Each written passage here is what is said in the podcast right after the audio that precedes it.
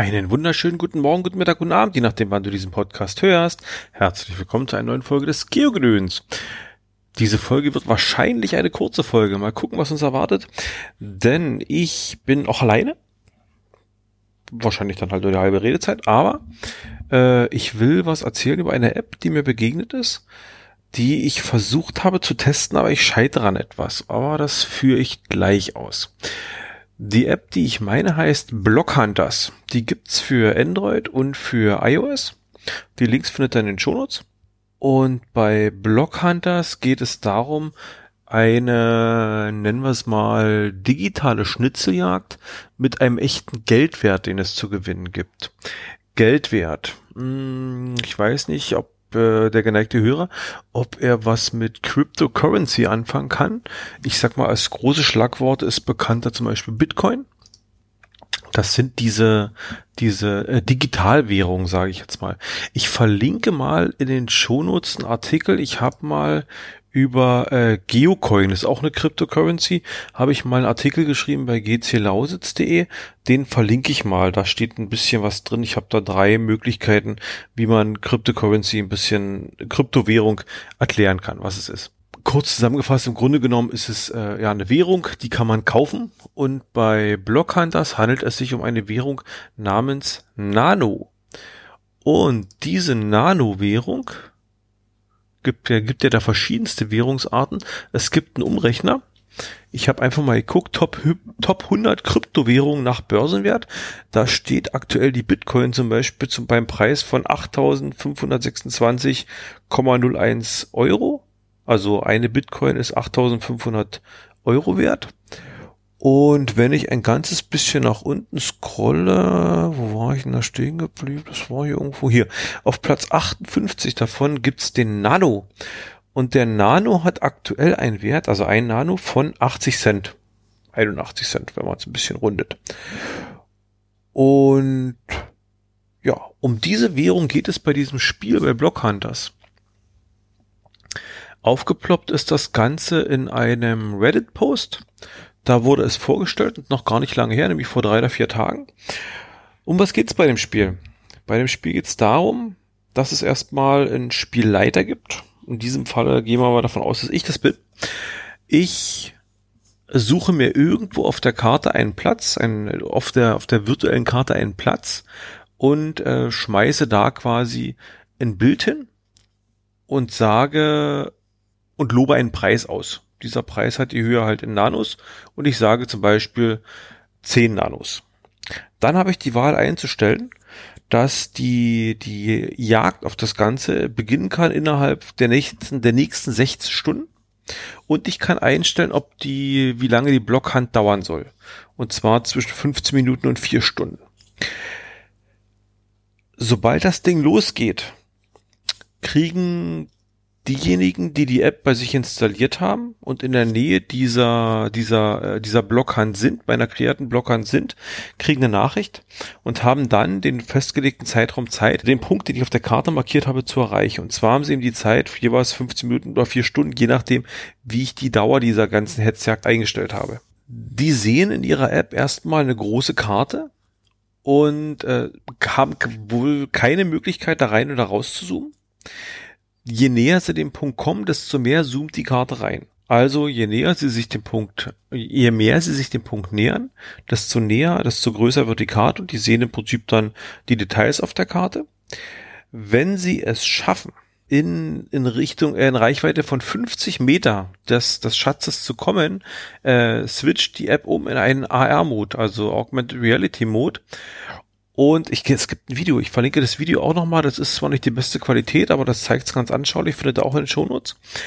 Und dann besteht die Möglichkeit, diese, ja, also mit dieser Mischung aus Karte und Armut, diesen Punkt, den ich ausgespäht habe, zu erreichen und auf dem Display im Prinzip anzudipschen. Also ich muss wirklich nah ran, dann kann ich es aktivieren. Nebenbei kriege ich auf meiner in der App sämtliche Positionen von von Mitspielern, die sich auch diesem Schatz nähern, live angezeigt.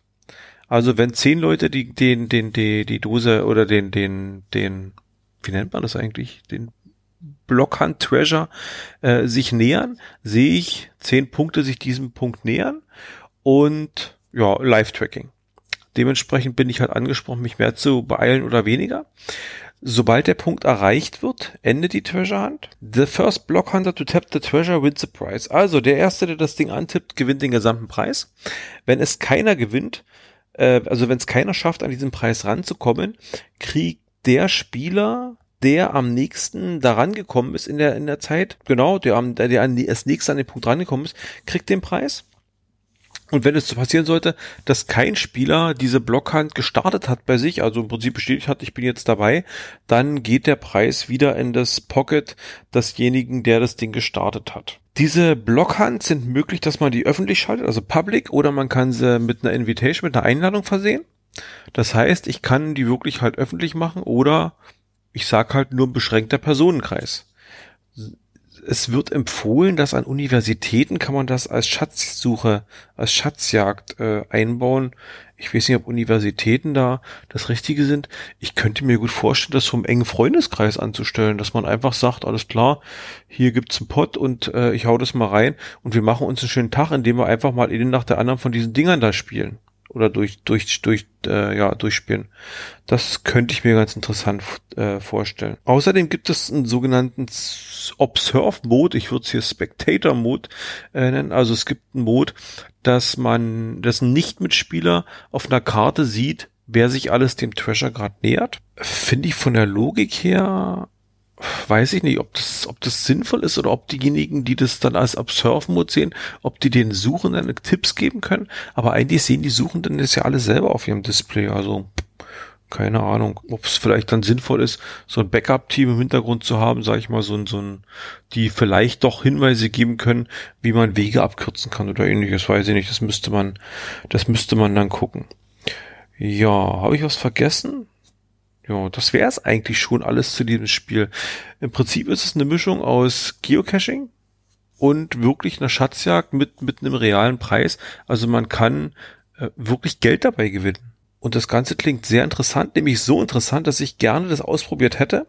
Mein Problem ist es, ich habe kein äh, Nano-Konto. Also ich habe ich habe ich habe keine keine Nano-Währung gekauft. Ich habe es auch nicht vor, Nano-Währung zu kaufen.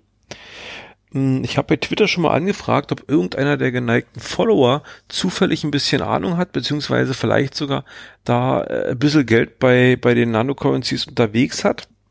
Aber es hat sich leider keiner gemeldet.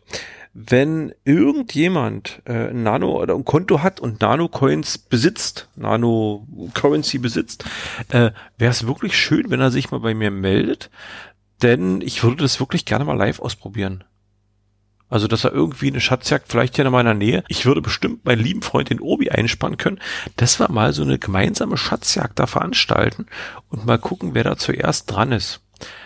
Ähm, wenn man so liest, also es gibt ein paar Kommentare zu dem Ganzen, es gibt ein paar kleinere Bugs bei dem Ganzen.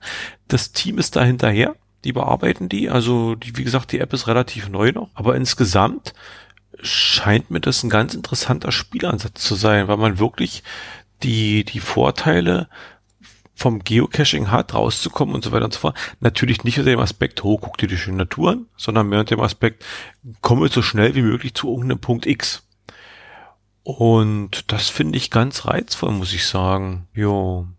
Minimum, äh, Minimumsumme für eine neue Blockhand ist ein Nano. Wie gesagt nochmal, wir reden hier von ein Nano ist 80 Cent wert. Also ist jetzt nicht so hoch. Kann man natürlich, man kann natürlich alles, man kann es maßlos übertreiben. Wer das möchte, kann das gerne tun. Ich denke, das Spiel hat, hat Potenzial, wenn die App stabil läuft und wirklich, und wirklich das verspricht oder das hält, was sie verspricht, dann äh, bin ich echt gespannt. Geneigter Hörer, wenn du Nano, wenn du Zugang zu Nano-Coins hast, Nano-Currency hast, äh, gib mal Bescheid. Wir müssten mal ins Gespräch kommen. Ich finde das wirklich sehr reizvoll. Gut, das soll es erstmal zu der Folge, wie gesagt, kurze Nummer hier. Ich gucke mal ganz kurz. Oh, wir haben immer fast eine Viertelstunde geschafft. Nach Hossa die Waldfee. Gut. Dann. Bis bald. Tschüss.